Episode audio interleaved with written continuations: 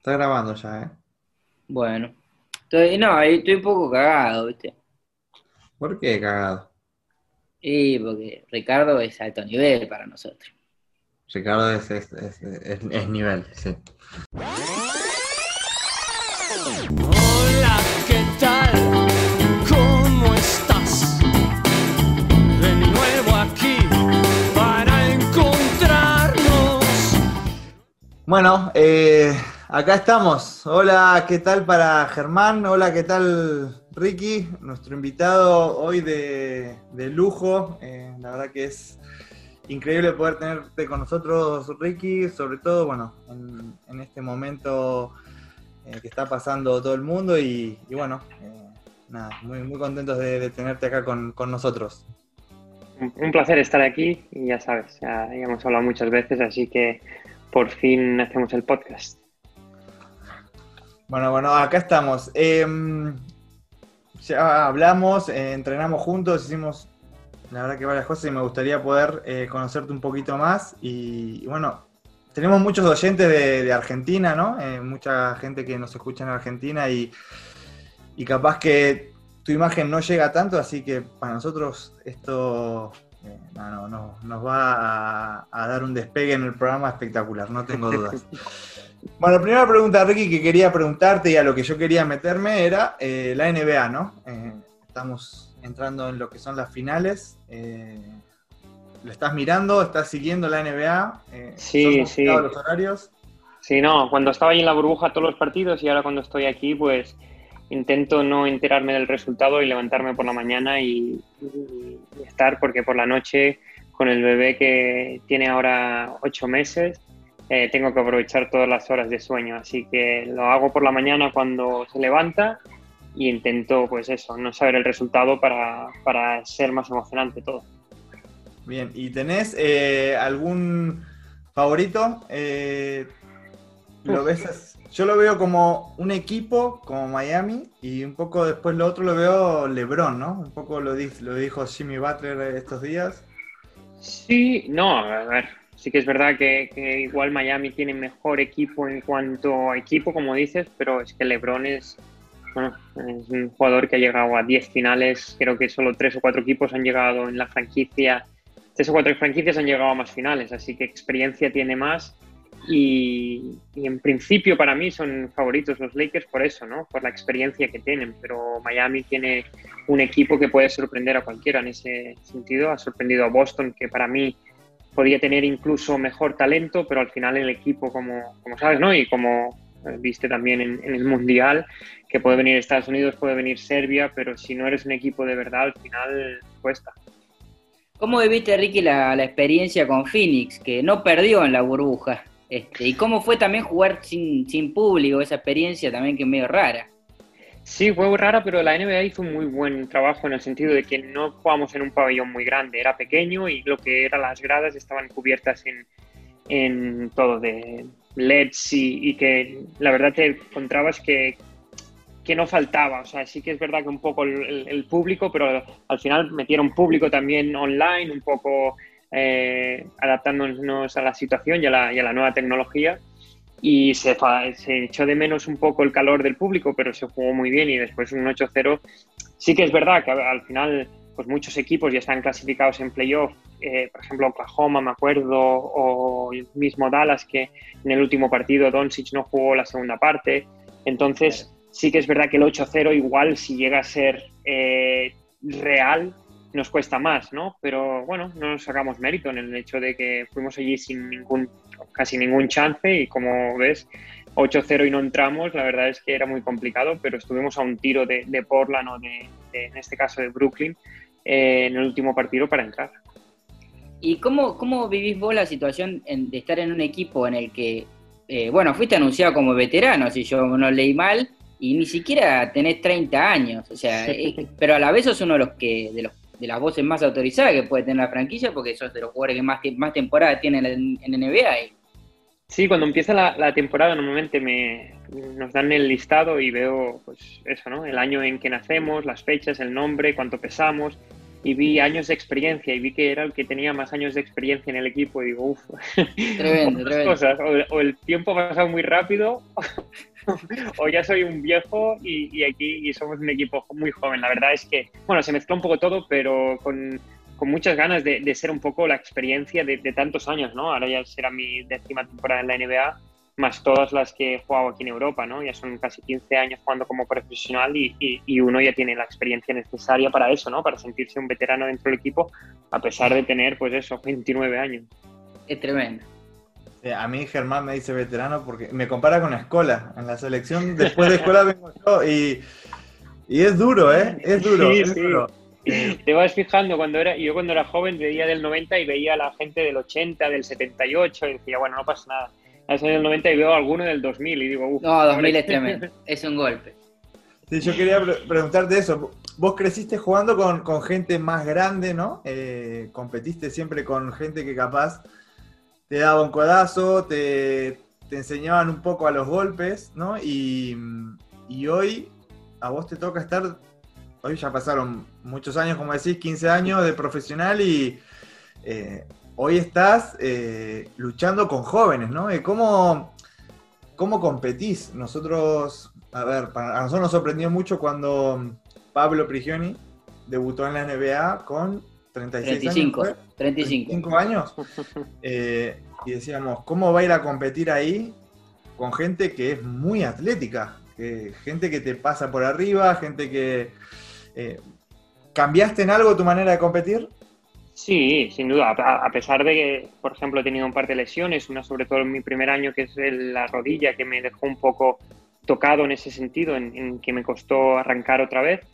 Pero yo creo que al final te adaptas un poco a eso, ¿no? Sabes eh, jugar eh, tus bazas, ¿no? Tú sabes eh, cuál es yo no voy a intentar cada vez a, ir contra el pivo y intentar machacarla porque cada vez voy a perder eh, todas, ¿no? Contra él, pero sí que voy a intentar ser un poco más listo en ese sentido, ¿no? Voy a utilizar lo que realmente me ha llevado a la NBA, que aparte de que puede ser un poco el físico, que sí, que, para ser un base pues puede ser alto, puede ser un poco rápido, pero lo que me ha llevado allí yo lo tengo clarísimo, ¿no? Que es un poco la cabeza, saber organizar, saber ser un poco eh, el base del equipo y eso me, me, he basado y me estoy basando más ahora que el físico, pues lo estoy intentando eh, trabajar y, y, llegar a mi punto óptimo y es un poco eso, ¿no? Llegar un poco al punto óptimo mentalmente y físicamente. Yo creo que es un poco esa edad, ¿no? Ahora mismo.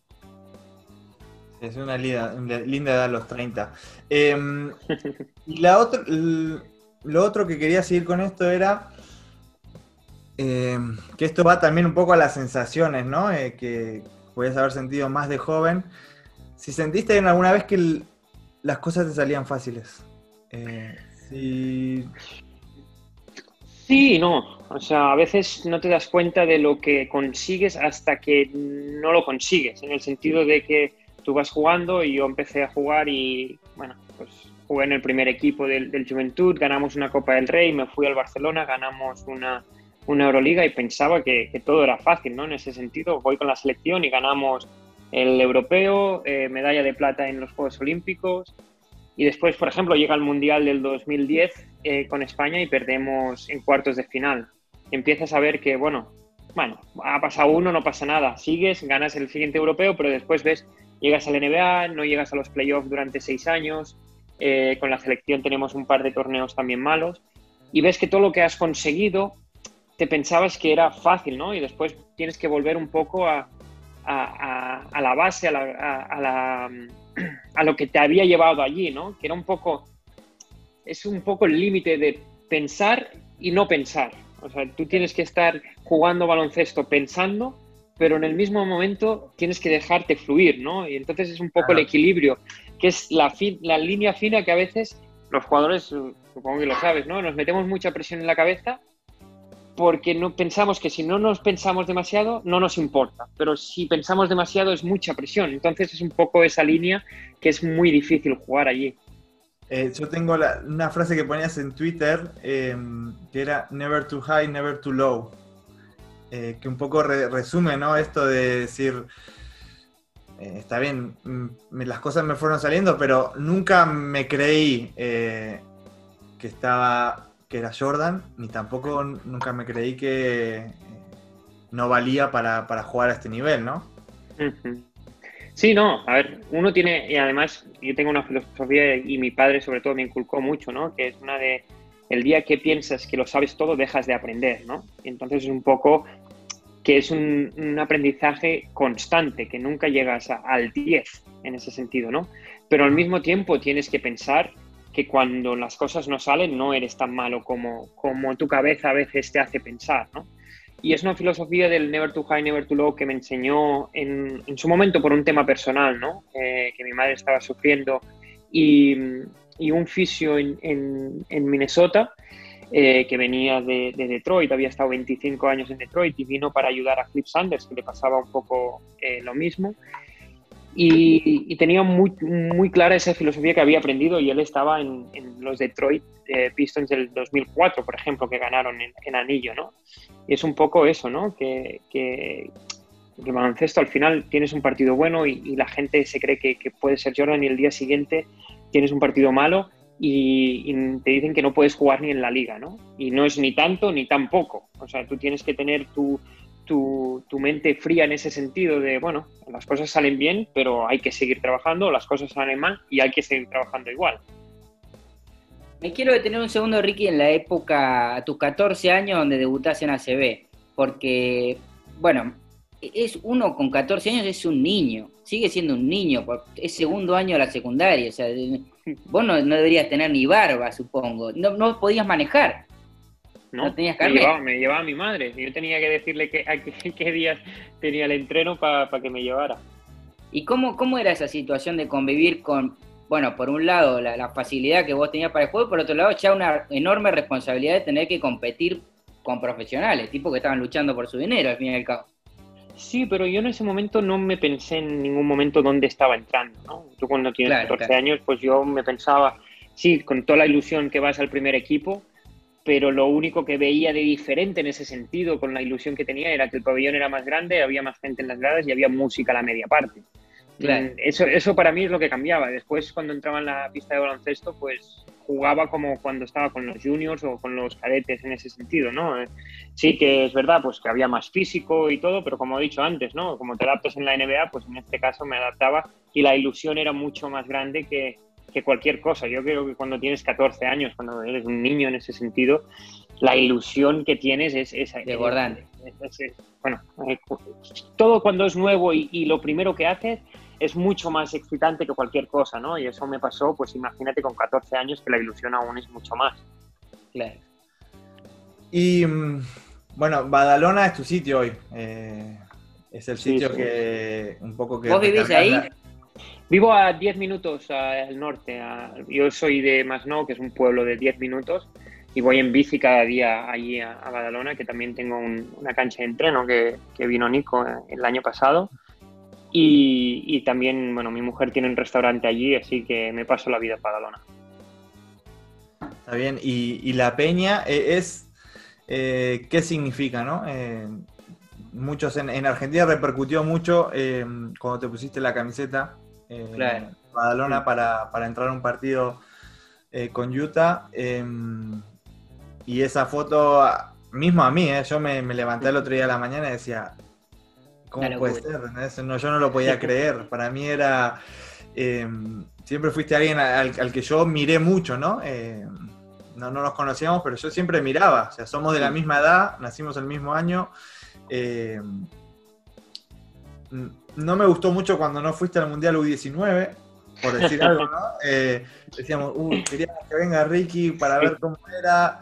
Eh, en Sudamérica nadie había visto cómo jugabas, ¿no? Y, y me llamaba mucho la atención, pero eh, la peña, o sea, eh, el hecho de, de tener ese detalle de, de ponerte una camiseta, de, de demostrarle a la NBA el club de donde saliste, tus raíces, ¿qué, qué significan? Sí, no, para mí es muy importante. Yo crecí y tengo muchos amigos aquí, ¿no? Eh, para mí el club ha pasado por diferentes etapas y hay algunas malas, ¿no? Como tú sabes, y que estaban malos y que en parte tú, pero eh, todo el club se salvó en, en una situación muy crítica y tuvieron años muy buenos y quería rendir un homenaje a eso, ¿no? Y, y en los playoffs más, más cuando la atención está más en ese sentido.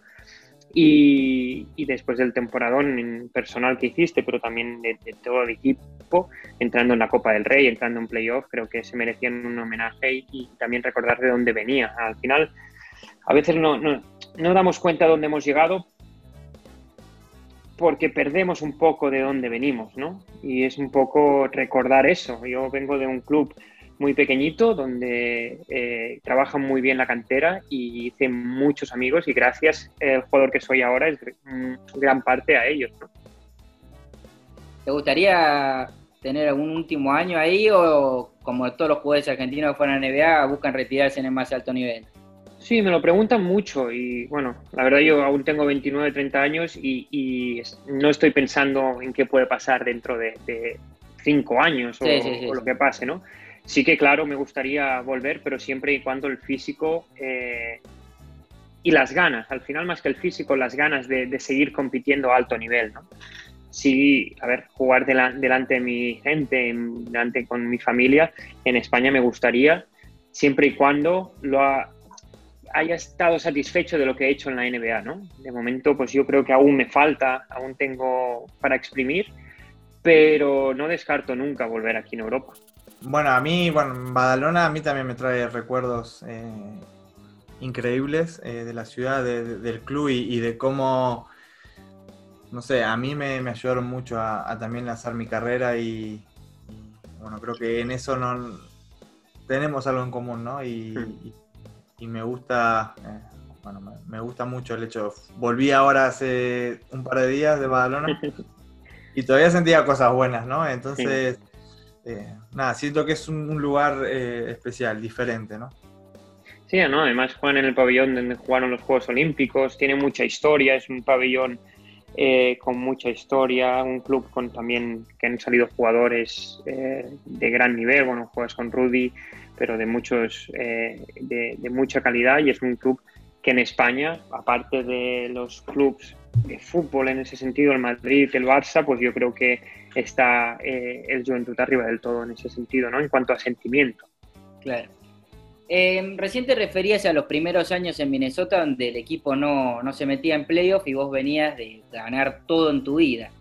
Este, ¿cómo, ¿Cómo fue ese contraste? Porque al fin y al cabo en la vida del, del jugador termina perdiendo más veces de la que termina ganando. Bueno, en tu caso, no sé, está bastante parejo, pero eh, ese, ese momento debe ser un poco duro, ¿no? Para el ego y también para, para estar dentro de una organización que no puede salir adelante por más esfuerzo que haga.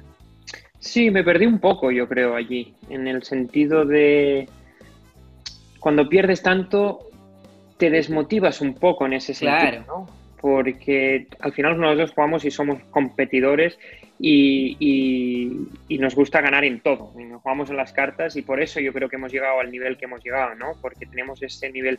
Y cuando pasa un año, dos años, tres años y ves que el proyecto pues empieza de nuevo, las cosas no acaban de salir, individualmente pues tuve un par de lesiones en cuanto a, a franquicia, parecía que sí al principio de temporada y después al cabo de 10, 15 partidos ya veías que el proyecto ya no funcionaba mucho y ahí en la NBA se hace mucho, ¿no? Al cabo de, Claro. de 20, 25 partidos ya hay tres o cuatro equipos que se descuelgan un poco y, y es muy larga la temporada en ese sentido y te desmotivabas un poco en ese sentido y creo que perdí un poco el, las, no las ganas del baloncesto, pero sí que, que- que no habían tantas como cuando ganas en ese sentido y un poco encontrar otra vez la, la motivación, ¿no? Que en verano sobre todo entrenas individualmente para tener una gran temporada, eh, en este caso pues con la selección sacrificas mucho tiempo para, para ir, pero al final también ganábamos y eso me ayudaba, pero después iba, iba a jugar y al cabo de 15, 20 partidos veía que el proyecto eh,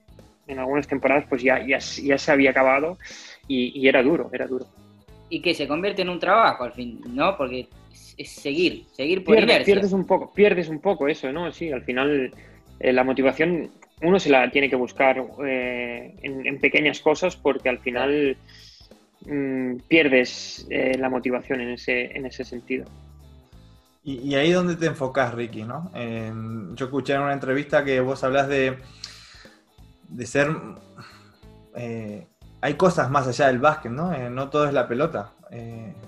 Ahí en ese momento Sí. que capaz que vos decís, estoy medio apagado, ¿dónde puedo... o dónde, en dónde voy a caer, ¿no? Eh, ¿Te enfocás en algo en, especial? Sí, en, en eso- en esos años no. Y eso fue lo duro, ¿no? Eh, porque para mí todo el baloncesto yo lo dejé todo aquí con 20 años, que ya lo tenía todo en ese en ese sentido. Jugaba profesional, tenía la familia en casa y iba a 20 minutos de casa a jugar al máximo nivel. Eh, y lo dejas todo para ir a la NBA y empieza y al tercer o cuarto año pues pierdes un poco la motivación y estás allí solo en ese sentido. Y fue duro, fue duro y después encuentras pues un poco tu camino, pero yo creo que son necesarios esos años para después valorar lo, lo que he conseguido con el tiempo, ¿no? Ya no tan solo dentro de la cancha, sino también fuera de la cancha. En ese momento pues ves que eh, no puedes cargar todo tu peso en una pata eh, de tu vida, ¿no? El deporte para mí, o el baloncesto en este caso, es muy importante, pero dejé de banda un poco eso, ¿no? Porque estaba allí en Estados Unidos, pues dejé la familia, dejé de cuidarme a mí mismo en ese sentido y empecé un poco a pensar dónde y qué quería ser yo de- después del baloncesto, ¿no? Hay una pregunta que me hicieron en, en, en el Rookie Transition Program que hacen en la NBA, la hicimos pues 20 internacionales dos o tres años más tarde, ¿no? Porque el, año que yo fui rookie fue el, fue el lockout y después hubo dos o tres años que tenía selección. Entonces dijeron, pues mira, hicieron un- con la MVPA y hicieron un esto. Y dijeron, ¿cuántos de aquí solo sois jugadores de baloncesto? Y cuatro o cinco de nosotros levantamos la mano. Y la respuesta fue demoledora. Dijo, no, no sois solo jugadores de baloncesto. Sois hermanos, sois padres algunos, sois hijos, sois eh, más que solo un jugador de baloncesto, ¿no? Entonces me hizo pensar mucho esa respuesta en el sentido de que en ese momento el baloncesto era tan grande y tan me ocupaba tanto en mi mente que no me había dado cuenta que era que había algo más.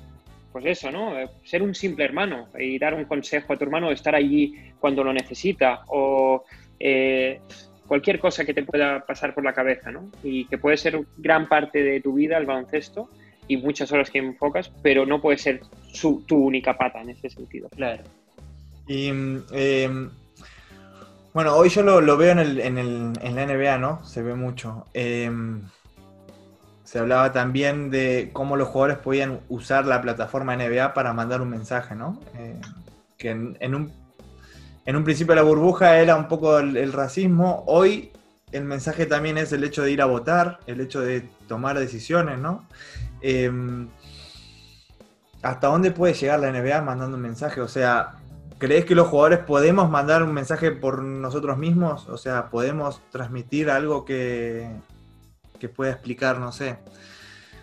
Alguien Sí, que haya exceda la estudiado- circunstancia deportiva. Claro, o que nosotros vivimos, ¿no? Bueno, nosotros tenemos, eh, trabajamos en equipo, trabajamos con gente, conocemos profesionales, eh, tenemos un montón de, de cosas que, que vamos viviendo.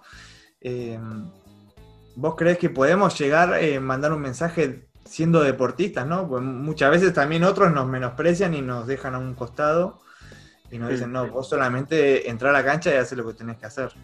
Sí, no, yo creo que, que sin duda podemos mandar un mensaje, pero no solo nosotros, sino cada uno, cada persona que existe en este mundo puede mandar un mensaje y solo que impactes a una persona ya es suficiente, ¿no? Eh, el- lo bueno o lo malo eh, que tenemos nosotros como deportistas es que hay muchos, mucha gente, pero también muchos niños y niñas eh, que, nos, que nos miran y quieren ser como nosotros en ese sentido, ¿no? Entonces tenemos el derecho de ser un buen ejemplo, ¿no? Yo siempre lo he dicho, ¿no?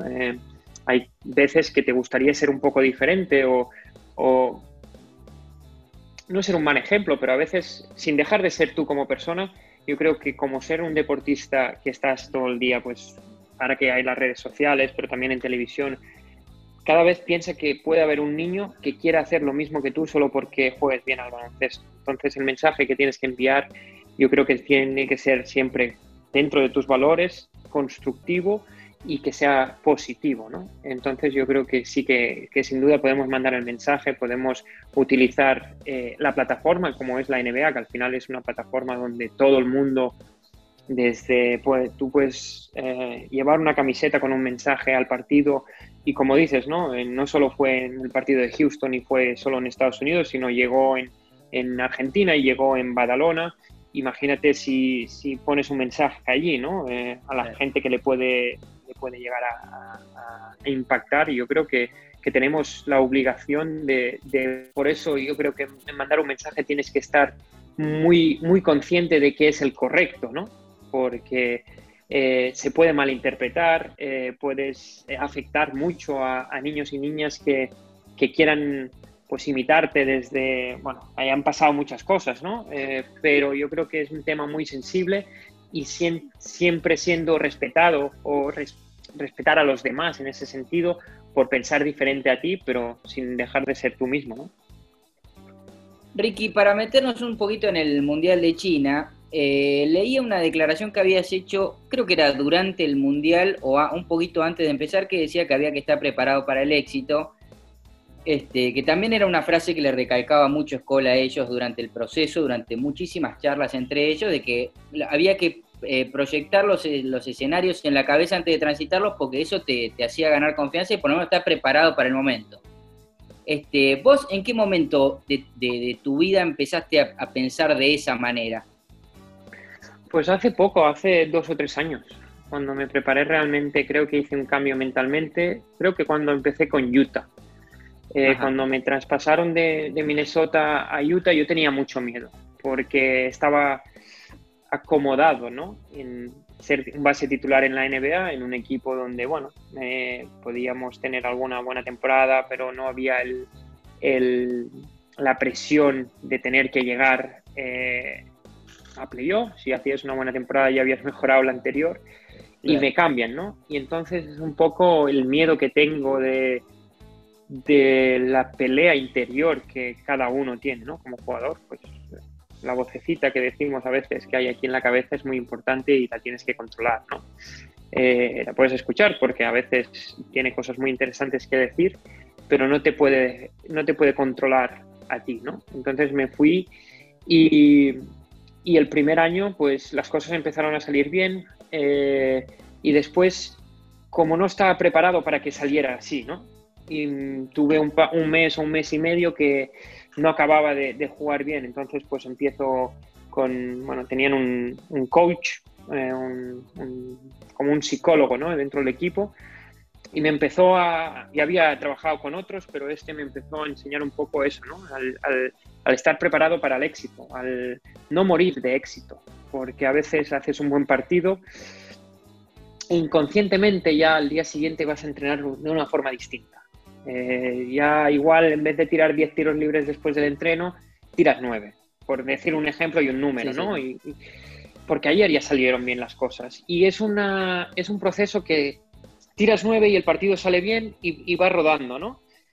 Pero el partido no sale bien porque lo, lo, que haces ahora, sino por todo lo que has hecho antes. Y si todo lo que has hecho antes igual no sale mañana, pero sale dentro de un mes o dentro de un año pero es un trabajo constante. Entonces yo creo que tienes que estar preparado en ese sentido. Cuando, sobre todo yo, me, me, concentré mucho en el Mundial, porque era el primer año donde era uno de los líderes de la selección, que no había ni Pau Gasol, ni Navarro, ni... pon el nombre que quieras, ¿no? Estaba, pues sí, Margasol, Rudy, pero ya me tocaba a mí también ser un poco el líder en ese sentido, ¿no?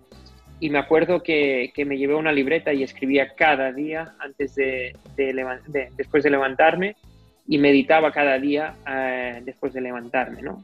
Y a veces no me apetecía, pero era un poco eh, prepararme para lo que viniera, para estar preparado, ¿no? Y en ese sentido me fue muy bien. Había momentos pues, que salieron partidos muy buenos y momentos que no salieron partidos buenos como la primera fase, pero tenías la confianza y el mensaje claro escrito, ¿no? Eh, pues escribías lo que, lo que te apetecía en ese momento, lo que sentías, pero siempre al final acabas con mensajes positivos, ¿no? Yo creo que es un poco estar preparado en ese sentido. Como un diario, como un diario íntimo. Sí, al final a veces cuesta, porque... Mmm, sí, sí, no hay ganas. No hay ganas, ah, dices hoy, hoy, bueno, lo dejo para mañana, y es claro. algo que tienes que eh, tener muy, muy presente y ser muy consciente de ello.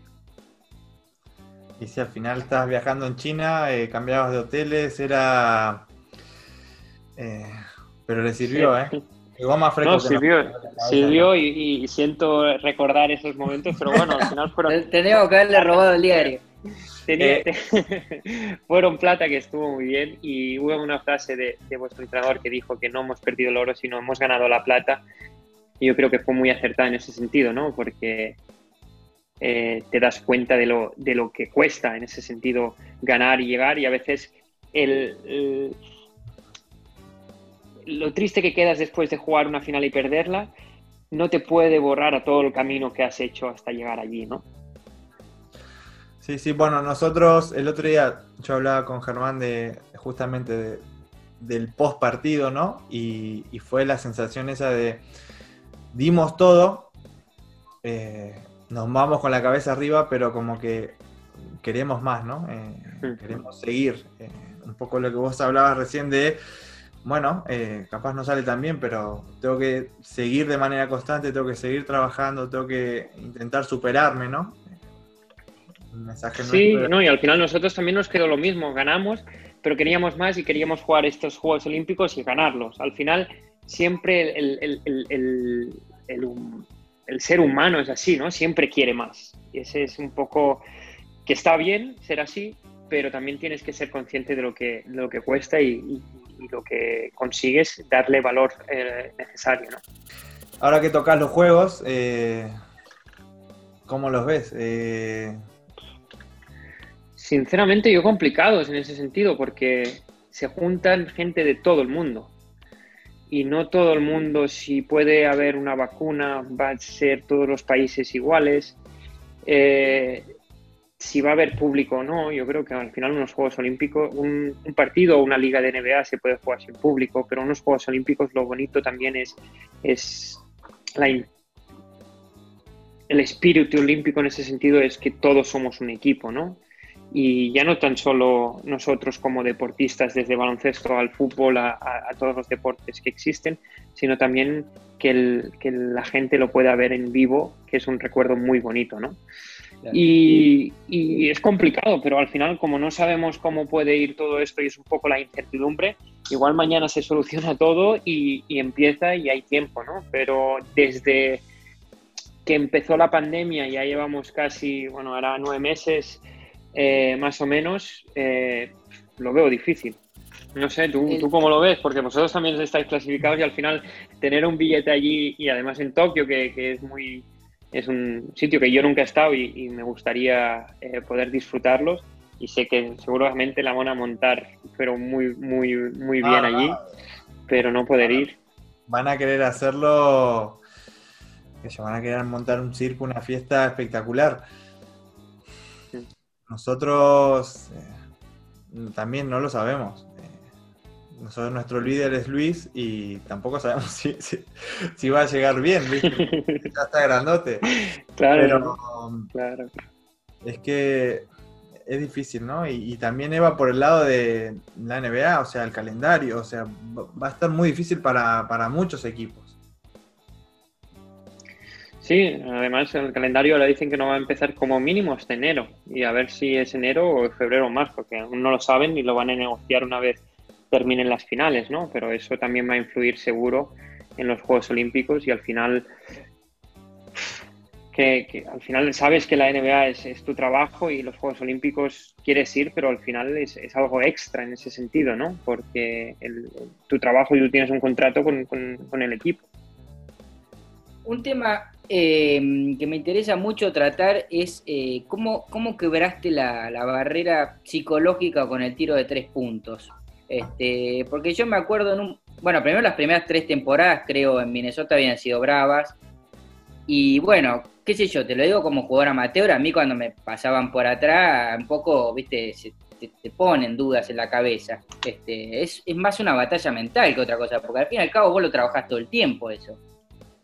Sin duda, sin duda. Y además iba al entreno, las metía todas, entrenaba y después llega Claro. el partido y, y empieza a ser una batalla y el aro se, se hace más pequeño cada vez que fallas, ¿no? Y es un poco la presión esa que, que, que haces, ¿no? Pero hasta que no descubrí que no luchaba contra nadie, sino luchaba contra uno mismo, eh, eh, no aprendí a ganarme la, beta- la batalla, que aún sigue allí, ¿no? Hay partidos y, y momentos que, que tu cabeza, como he dicho, esa vocecita que, que existe, eh, es una batalla constante y a veces nos ponemos más presión de la necesaria. Eh, nos pensamos que un tiro es a vida o muerte cuando realmente es solo un juego en ese sentido y, después cuando tienes la confianza y, pierdes un poco el miedo, ¿no? Eh, el miedo a fallar.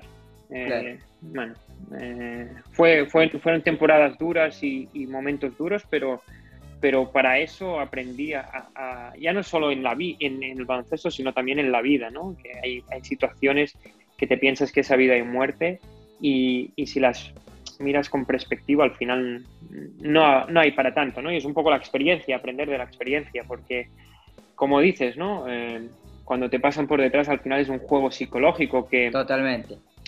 Que no me puedes hacer eso a mí, que yo soy... Eh, juego en la NBA y, he entrenado mucho y, y, las tengo que meter todas. Y al final es un poco que las quería meter todas y las fallaba casi todas, ¿no? En ese sentido. y al final tienes que aprender que habrá errores y, tienes que vivir con ellos, ¿no?